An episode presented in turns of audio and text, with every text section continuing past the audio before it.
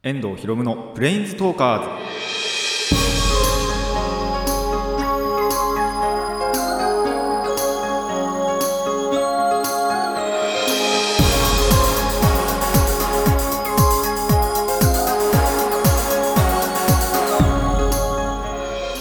ラジオの前の皆さんこんにちは。遠藤博夢のブレインズトーカーズパーソナリティの遠藤博夢です。この番組はデジタルゲームよりもアナログゲーム派アニメや声優も大好きなこの僕遠藤博夢がマジック・ザ・ギザリングのブレインズウォーカーがいろいろな次元を旅するがごとくいろいろなジャンルの話をする番組です。もう1ヶ月もしないうちに年が変わりますということで 12月まあ1週目ですけど。いや早いですねやっぱり。まあそれってや年末に起こることなんですけどちょっとなんだろう振り返ってみるとっていうかまあそれ多分あの1年の振り返りってやっぱりその年末にするとあーなんか早かったなみたいなことを思いますけど逆にそれって年始だとああと365日あるのか。っ てなるんでそこはまあまあまあみたいな感じですけどね。あの年末年始の予定皆さんどうなってますか？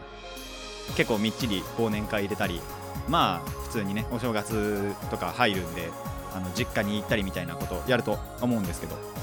まあ、僕今のところそんなにみっちり入ってるわけではないです。あのー30日に目かな？コミケの2日目には行こうかなとは思ってるんですけどそれ以外はほとんどないです。今のうちまあ今決まってる中ではっていう話ではあるんですけど。友達間で焼肉をしようかみたいな話があったりまあそうじゃなくても普通に飲み会あのお酒居酒屋行っての飲むのかなみたいなのはあるかもしれないんですけど今のところはないです。焼肉の話もちょっとあの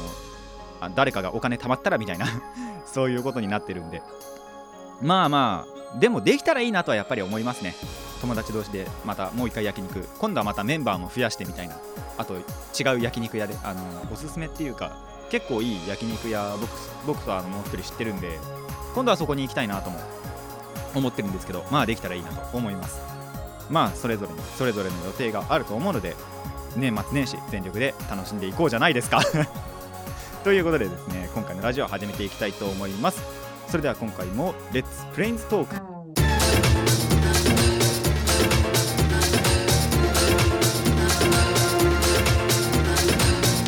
ラディキャスネット。改めましてこんにちは遠藤ひろむです。さあ今回の久しぶりの話はありません。今回はないです。あの普通に近況トークやっていこうと思います。あのーパウパーがですね完成しないんですよ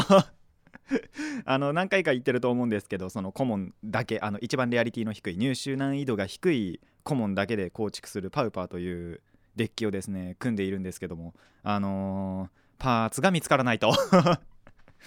あのいろいろ回ってるんですよ。あの大体小田急沿線でカードショップっていうとまあその僕の地元で近いのは小田原か、えっと、本厚木町田と。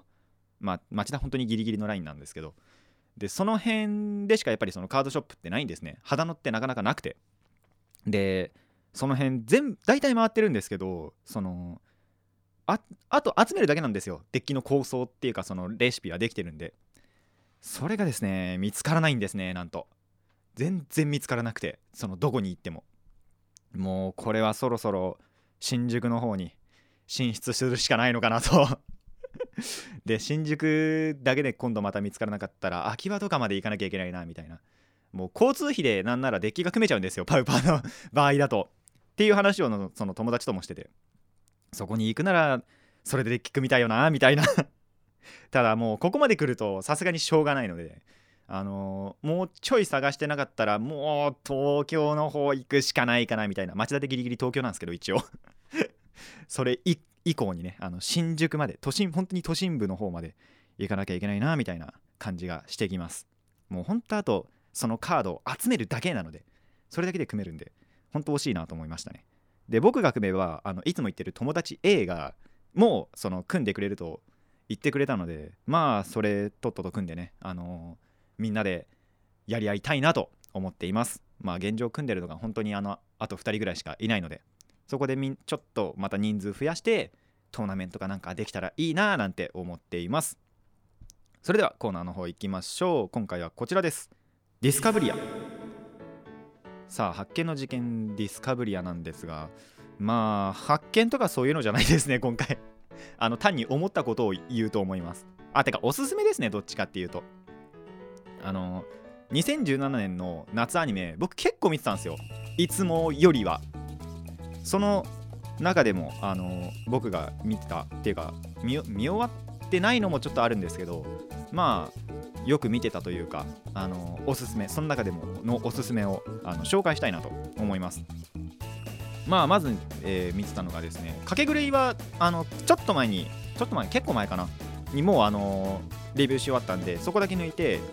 あと4つですね見てたのでそこを紹介したいと思います、えーまずはですね異世界食堂。これが2017年夏アニメなんですけどまあ簡潔に言えば飯テロですね。あのご飯を出す系の孤独のグルメとかあとおいしんぼとかそれに通ずるただそれを本当にもう現代版にしたそういう感じのアニメです。まあ異世界食堂というだけあってそのおそらく地球の日本にあるであろうその洋食屋食事どころが異世界にその移転じゃないんですけどつながるんですよねドアが。でその異世界の人々に食事を振る舞うと。いうアニメなんですけど。まあお腹空きますよ。見てると。お腹空きますよ。ただその後のに食べるやつが美味しくなります。本当に。なのであと食べたくなります。そのもの自体が。結構いろんな食べ物。まあでもあのみんな知ってるような食べ物がいっぱい出るんですけど。まあ食べたくなりますね。それで食べたの多分僕半分もないと思うんですけど。まあそんな感じのアニメなので。あとヒロインがすんごい可愛いんで。まあこれやっぱおすすめしますね。確かこれあの2017年の夏アニメの中で一番録画されたアニメと言われています。そのトルネっていうプレイステーション3で録画ができるようになる機能があるんですけどそこの調べではこの異世界食堂がそのトルネの録画録画のトップ1あのトあのベスト1になっているということなのでまあ普通に万人受けするアニメなのかなと思います。さあそして次がナイツマジックこちらはですねもうとにかく主人公が可愛いんですよ。でも続き続きでヒロインが可愛いんですよ。ヒロインじゃねえな。主人公が可愛いんですよ。まあ主人公です、うんはい。でロボット好きには多分たまらないと思いますね。そういうロボットのお話なんですね。ただこれも何かっていうとあの異世界食堂じゃないんですけど異世界に転生するんですよ。最近ちょっとそういう系アニメ多いなとは思うんですけどでもまあ話が良ければそれでいいと。あのー本当にその地球地球じゃねえな多分地球の日本であろうところでその亡くなってしまった人が異世界のまあでもすごいいい人なんですねそれが。でその人がその異世界に転生してであのそこではロボットと魔法がそのその世界世界観なんですね。共存する世界というか。なのでそこでそのロボットのことを学びで魔法のことも学びみたいなそういうお話です。結構なんだろう味方の人もあのいい人ばっかなのでこれも結構スラスラ見れたなと思います。まあおすすめです。でとにかく主人公可愛いんであの注目注目してみてください。ただ先に言っておきます。僕にその気はありません。本当に主人公が可愛いんです。もうそれは多分みんな思うと思いますしあと作中のキャラでヒロインもその主人公のことを可愛い可愛い言ってるんでまあ万人が万人やっぱりそう思うんだろうなと。そういうことだと思ってください。はい次だ。えっと妖怪アパートの優雅な日常。これちょっと最後までまだ見て見終わってないんですけどただすっごいいいアニメなんですよこれ。あの本当今の人類に大切なアニメな気さえする。それぐらいなんだろう。哲学的なところがやっぱり入ってるんですね。なのでちょっとこれやっぱり見なきゃいけないんじゃないかなみたいなことは思います。実際あの僕の友達がですね漫画をすんごい何週も何週もしたみたいなことを言ってて逆にアニメを見てないらしいんですけどまあ僕アニメから入ってるんでまあ何週もはしてないしまだそもそも最後まで見終わってはいないんですけどただ結構初めのうちからやっぱりそういうなんだろうななんて言えばいいのかな。本当今の人間にない足りないものとかっていうのをそのアニメのとか作中の中でバスンって言ってくれたり。で結構話が進んでってもその本当に今の人間を皮肉ったりしている。内容とかがあって結構シリアスなアニメなんですね。ただやっぱりそれって的を射てるからだと思うのでこれやっぱり見るとああなんか見つめ直さなきゃなみたいな人生を。ことを思うので、あのーおすすめします。ぜひあのこれも見てみてください。多分言うてこの中で一番おすすめするのは多分このアニメです。僕がのおすすめは。さあそして最後に4つ目アホガール。もうこれはですねとにかく勢いで見れます。15分え？15分アニメだな確か。15分アニメなのでもう脳脳空っぽにしてあのーとにかく勢いで見れるギャグ100%のアニメなので。まあなんだろう。ちょっと疲れたなとかって思った時にはもうおすすめですね。ちょっとパッて見てあ面白いっつってそしたら10分ぐらいですぐ終わるのでこれはもう本当にとにかく勢いで見てください。そんでもって、えっとヒロインが可愛いです。ヒロインっていうかなヒロインの友達かな。そのまあ主人公が男と女と2人いるんですけどその女の方女の子の方の友達がすっごい可愛いんで それあのその子がだけが両親だなと思って見てました。ただあの内容とか結構面白いのでこちらもあでもこれ派遣だったんじゃないかな確か。そんなことねえかな。そんなこともないなとは思うんですけど。あと声優さんとかがすごいいいので。ああこの辺全部だな。大体この辺全部あの声優さんいいのでそこで選んだりもしてるんですけど。まあそんなことはありますのであのぜひ2017年夏アニメあと大体がやっぱその漫画とか小説とかの原作だったりもするのでそれちらでも楽しめると思いますしまあおそらくそれもう映像媒体になってたりはするのかな？DVD とかブルーレイとかなってたりすると思うのでぜひこの4つをあの見てみ見てはいかがでしょうか？ということでディスカブリアのコーナーでした。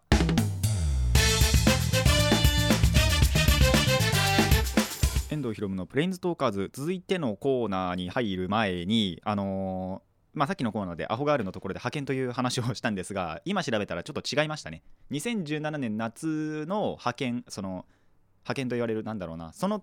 クールの中で一番見られたっていうかあのみんなからの人気があった作品は「メイド・イン・アビス」という作品でした。僕見てないんで全く分かりません。どんな話なのかなみたいな。でも要はみんなが選ぶのでおそらくいいアニメだと思います。なので皆さんあのこのメイド・イン・アビスも見てみてください。僕見てないですけど。だからあんまりおすすめできないかなみたいな。おすすめするポイントがわからないっていうことではあるんですがまあメイド・イン・アビスということでこちらも見てみるといいんじゃないかなと思います。それではコーナー行きましょう。ネバーギブアップ。さあちょっとしたこあの失敗談のコーナーなんですけども。皆さんこうやりたいと考えていたのにできなくて後悔したことってありますか？もう頭の中でもう次はこうしようこうしようって思ってたのにまあ実際にやってみるとできなくてみたいなそういう感じです。僕最近ありましたのでその失敗談のお話をしようと思います。まあ僕ってあの仮面ライダーと遊戯王大好きじゃないですか。何回話したか分かんないんですけど。今初めて聞いたよみたいなあのことを言う方もいるかもしれないんですけど。まあ好きなんですよ。でずっと考えてたことがあってその遊戯王で仮面ライダーをその再現するというかをやりたかったんですね。ですっごい前にもう実は出ててで友達がそのデッキを組んでるんで、あのー僕は組んでなかったんですけどあのそれをもうちょっと最近になってやりたいなと思ってきてちょっとまた最近仮面ライダー熱が来たので。なのでその友達と遊んだ時にデッキを貸してもらってもう実際にやろうと思ってたんですね。でそのためにずっと考えてたんですよ。このカードはこの仮面ライダーにしようみたいな。でこれでチェンジするとあのそのチェンジっていうかそれを召喚するときに変身って言おうみたいなことをすっごい考えてたんですね。で思って実際にやってみるじゃないですか。貸してもらってでその友達じゃないんですけどまた別のその遊戯をやってる友達とあのやってたんですよ。ただそしたらその相手のデッキがデッキで構冷静に対処していかなきゃいけなかったんですね。てか頭冷静にして次これが来るからこれやんなきゃなみたいなすんごい考えなきゃいけなかったんですよ。そんなこと考えてたらいつの間にかデュエルが終わっててあれ？俺変身してねえなみたいな。あれやってねえっつって。実際にその、まあ、マスクチェンジというカードがあるんですね。遊戯王に。そのえっとヒーローを、まあ、別のマスクドヒーローに変身させるという本当にその変身させるようなカードなんですけどそれは使ってはいるんですよ。確かに。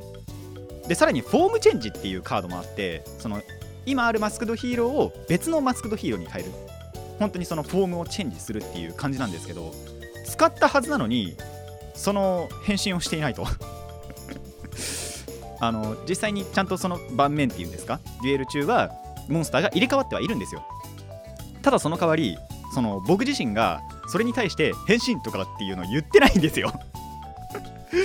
ああやっちまったなと。まあしょうがないんです。本当にその相手のデッキがデッキだったんで。多分それがお互いにやっぱりそういうネタデッキでできるっていう雰囲気であればよかったんですけどすごい考えなくちゃいけなくて本当に。次に何が飛んでくるからこれをしなきゃなみたいな。でやってたら冷静になってやってしまうとあの勝ちはしたんですね。確かに。何回もあの半分半分だったかなとは思うんですけど。まあ勝ちもしたし負けもしたしみたいな。ただその都度その都度デュエルが終わってからあれ？やってねえみたいな。何か違う。勝ったけど勝ってねえみたいな。ちょ気持ちの部分では負けてました。あのー次こそは変身したいなと。ちゃんとねあのなりきって変身ってやりたいなと思います。以上ネバーギブアップのコーナーでした。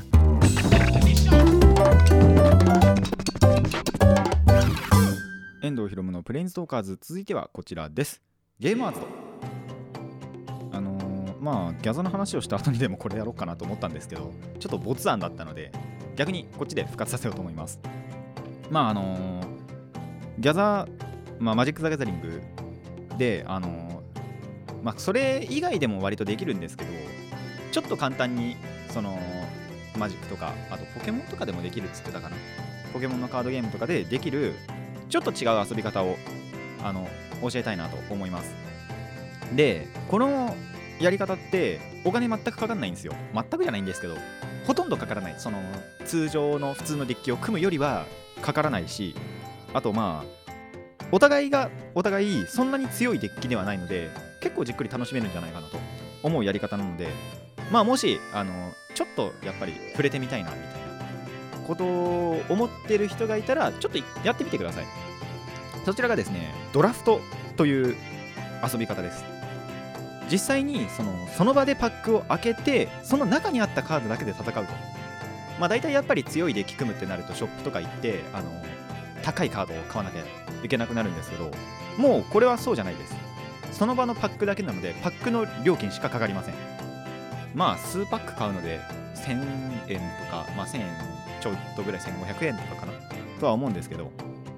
まあでもそれぐらいの本当にお小遣いで買えるので買えるっていうかできることなのでまあやってみたらいいんじゃないかなと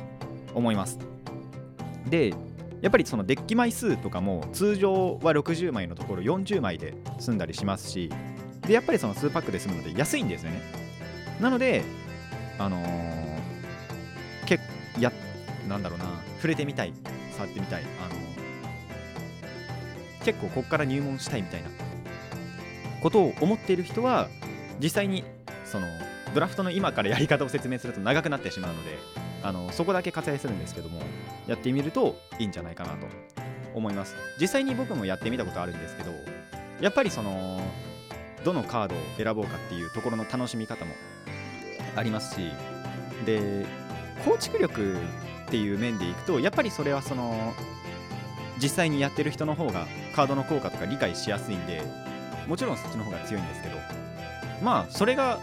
じゃあ仮にあの全く何も知らない人同士であれば要はその知識なんかも均一化されるわけではないですか。なのであのその点はあまり問題ないんじゃないかなと。であのカードパワーだけで言うんだとほぼほぼ運です。なんせその場でパック開けるんで。なのであのそれはもうそこからはみたいな構築力の前には運次第ということでですねそこの2つを合わせてぜひあの買ってみてください。まあ簡単なやり方だとやっぱりその1パック開けたのをぐるぐる回していく。で1枚ずつ取ってってみたいなやり方があるのでまあぜひあのちょっとやりたいけどお金がないなみたいな人とかまあ本当にそのカードをそんなにいっぱい買いたくないなとかっていう人はえっとぜひこのブまあ、今言ったのだとブースタードラフト、まあ、ドラフトもやり方いろいろあるんですよね。なのでその辺は調べていただいて実際にその自分たちがやりたい、あのーやり方でやってみるといいんじゃないかなと思います。以上ゲーマーズドのコーナーでした。